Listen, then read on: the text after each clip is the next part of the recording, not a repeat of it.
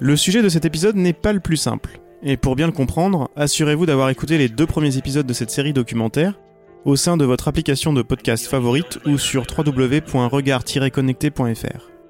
Loin de l'aspect purement technologique et du fantasme sur les capacités des intelligences artificielles dont nous avons largement parlé dans le premier épisode, des questions de société se posent. Et ce n'est pas de la science-fiction, ce sont des débats à porter dès aujourd'hui. Pour commencer, posons les bases avec la vision très imagée mais assez claire d'Idriss Aberkan. Un bon chien de berger, il te rentre les moutons dans l'enclos, il te les surveille, toi t'es là tranquille. Il va faire tout un tas de choses que tu aurais pu faire toi et encore. Chien de berger il va plus vite que toi. Il fait même des choses que tu n'aurais pas pu faire toi. Et c'est ça en fait, la domestication du silicium. Une bonne IA, c'est comme un chien. Tu peux la, tu peux l'adapter à plein de situations. Ça peut être un Saint-Bernard avec un tonnelet de rhum pour sauver des gens. Ça peut être un chien des mineurs. Ça peut être un chien d'attaque. peut servir à raqueter des gens si t'es un salopard. Euh, ça peut être un chien de compagnie. Ça peut être un golden retriever qui va euh, sauter dans la piscine ou comme un labrador, tu sais, les labradors, euh, quand ils voient un gamin dans la piscine, une fois sur deux, ils aboient, ils sautent, ils te le ramènent. L'IA, elle, a cette activité-là, c'est-à-dire que c'est un chien qui évolue 1000 milliards de générations par seconde. Plus que le remplacement des humains par les machines, c'est bien vers la complémentarité que nous devons avancer. Nicolas Miel, président de The Future Society, défend cette idée et milite pour une bonne dose d'intelligence collective réfléchie. Dans l'articulation du couple homme-machine, il faut vraiment trouver l'articulation et la complémentarité dans ce en quoi la machine va pouvoir faire mieux que l'homme, notamment en nous débiaisant et en réalisant une série de tâches euh, avec un rapport coût-effort, une productivité bien supérieure. Euh, et pour ce faire, il faut qu'on. Moi, j'ai l'habitude de définir l'IA aussi comme une architecture algorithmique sociotechnique. C'est pas de l'intelligence artificielle, c'est surtout de l'intelligence collective. Les hommes développent, éduquent, paramètrent, déploient, testent, vendent ces algorithmes. Laurent Alexandre alerte depuis longtemps sur l'impact de l'IA dans nos sociétés de bourgeois de gauche, comme il le dit souvent. Mais si l'IA, pour le citer dans le texte, est conne comme une bite, elle sera tout de même capable de s'attaquer rapidement à des métiers intellectuels que l'on croyait protéger des robots. D'ici 2030-2035, le problème qu'on va avoir, c'est un problème social, c'est la mise en concurrence des travailleurs intellectuels avec l'intelligence artificielle. La concurrence des travailleurs manuels avec des robots polyvalents, ce n'est pas avant 2030-2035, donc on a le temps de nous y préparer. La vraie urgence sociale, politique, éducative dans les décennies qui viennent, c'est la mise en concurrence des travailleurs intellectuels les comptables, les bureaucrates, les gens qui traitent des données et qui très probablement vont dans 5, 10, 15 ans ne plus être compétitifs face à l'intelligence artificielle, même si elle n'a toujours pas conscience d'elle-même. Elle fera les comptes mieux que le meilleur des comptables sur Terre. Ce sont bien les métiers intellectuels qui sont maintenant ciblés par le développement de l'intelligence artificielle. Ce ne sont pas les ouvriers qui sont dépassés par l'automatisation et les algorithmes, mais les comptables, les avocats, les journalistes et les radiologues. Écoutons sur cette question l'avis du docteur Philippe de Normandie. Comment le corps médical perçoit-il cette menace? Comment revoir de fond en comble la formation des professionnels de santé? On a repensé complètement les compétences des gens. C'est-à-dire que la compétence, euh, elle n'est pas euh, de savoir par cœur comme on apprend, euh, hein, on fait apprendre aux étudiants quand ils passent le ou aux élèves infirmières comment on va, quel est le dernier traitement de l'infarctus du myocarde. Ça, on l'a directement sur son, sur ses outils. le, le sujet qu'on a, donc c'est pas apprendre des connaissances, c'est apprendre des compétences. Et dans les compétences, on a plusieurs champs. On a un champ qui est toute la compétence relationnelle avec l'autre. Donc comment je l'écoute, comment je suis capable de construire une décision, comment je suis capable capable de chercher un compromis. Ça, c'est complexe. On a un deuxième élément très important qui est comment je sais utiliser les connaissances disponibles. Et, je suis très frappé euh, sur des sujets comme l'intelligence artificielle. Vous vous interrogez 150 euh, étudiants en médecine, qu'est-ce qu'ils attendent de l'intelligence artificielle et qu'est-ce qu'elle va apporter en médecine? Dans l'ensemble, les gens sont blancs. Pourquoi? Parce qu'on n'en en parle jamais. Et quand et le peu qu'ils entendent, c'est l'intelligence artificielle va prendre votre place. Vous allez être l'infirmière de demain c'est une bêtise absolue. Si, enfin c'est une bêtise, si on, veut réfléchir sur l'utilisation d'outils qui vont nous permettre de rendre cette connaissance encore plus précise et encore plus fine pour proposer à un patient la bonne solution, à ce moment-là, ça devient un atout, exceptionnel.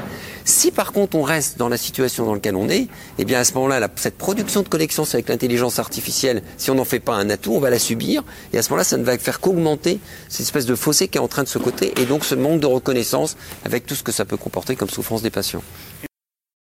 Alors, Remplacement ou complémentarité?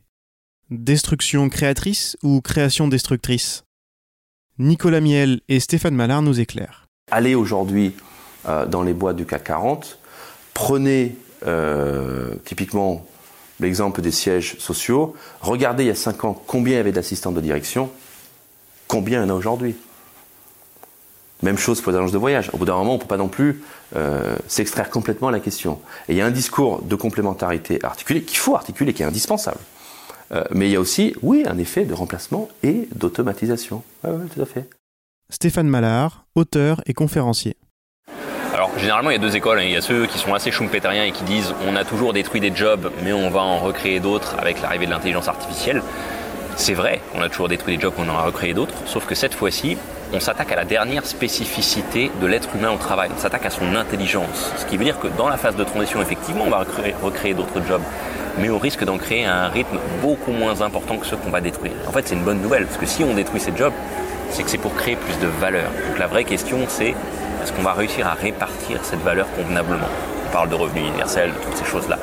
On crée toutes ces intelligences artificielles parce que ça crée de la valeur, mais les jobs ne risquent pas de suivre cette fois-ci. Nicolas Miel. Est-ce qu'on a affaire à une création destructrice ou une destruction créatrice? On connaît bien le mouvement schumpeterien de création destructrice dans lequel on, on, perd certains emplois, il y a une grande transition, voire une transhumance avec des destins personnels qui sont parfois brisés durement, mais euh, beaucoup de, des emplois sont créés, généralement en volume bien supérieur, et surtout le niveau de vie moyen augmente pour tous, pour tout le monde, euh, dans tous les domaines, la santé, le transport, euh, et, bien d'autres encore. Donc euh, la question de cet équilibre entre destruction créatrice et création destructrice, c'est de savoir si pour la première fois, du fait de la vélocité, de la magnitude que représente la révolution de l'IA, qui semble se décliner non plus sur un, une centaine d'années ou sur 50 ans, comme ça a été le cas pour la première et la deuxième révolution industrielle, mais sur une période beaucoup plus courte, d'une vingtaine d'années. Un. Deux, qui semble toucher un volume, et là c'est pas qui semble, qui touche un volume démographique bien supérieur à ce qu'on a connu. La première révolution industrielle de la vapeur, c'est un milliard d'êtres humains. La deuxième du pétro-électricité, c'est, on va dire, un peu moins, je crois que c'est 1,8 milliard, mais un peu moins de 2 milliards. La troisième dans les 50, c'est donc de, la première vague d'informatique, c'est 2,5 milliards. On est aujourd'hui 7, un peu plus de 7 milliards d'habitants sur cette planète. Donc organiser la grande transition sur 20 années plutôt que 200, de 7 milliards plutôt que d'un milliard, ça va pas être facile. Arrêtons-nous quelques instants sur cette complémentarité entre homme et machine. Il nous semblait opportun d'ajouter ici l'avis du juriste. En l'occurrence Luc-Marie Augagneur, que vous avez pu entendre dans l'épisode précédent. Jusqu'où est-il acceptable de laisser la main à la machine? Premiers éléments de réponse. Le risque, c'est la perte d'autonomie euh, décisionnelle pour, tous les algorithmes, disons, d'aide à la décision. Euh, le risque, c'est que l'humain, il fasse qu'entériner la décision technique en disant bah, l'algorithme euh, ou disons l'IA réfléchit tellement mieux que moi, tellement plus vite, traite tellement plus de données que moi que, ce qui, me donne me paraît bon et donc j'entérine la, solution.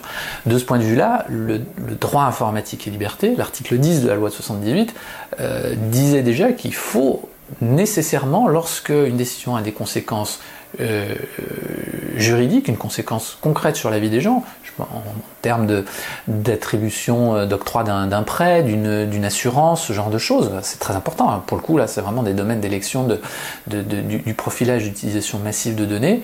Il faut toujours qu'il y ait une, intervention humaine euh, suffisante.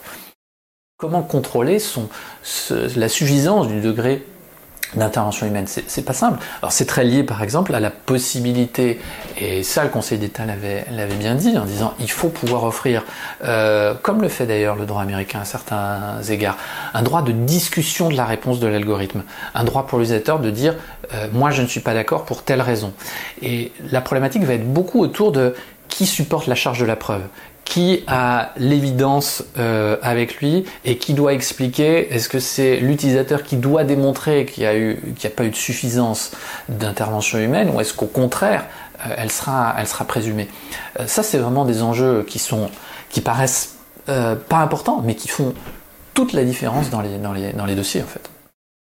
Rassurez-vous, tout n'est pas perdu pour autant. On s'en doutait. Même Laurent Alexandre, pourtant souvent si extrême dans ses prises de parole, pondère son propos et nous laisse entrevoir un mince espoir. Mince, mais réel.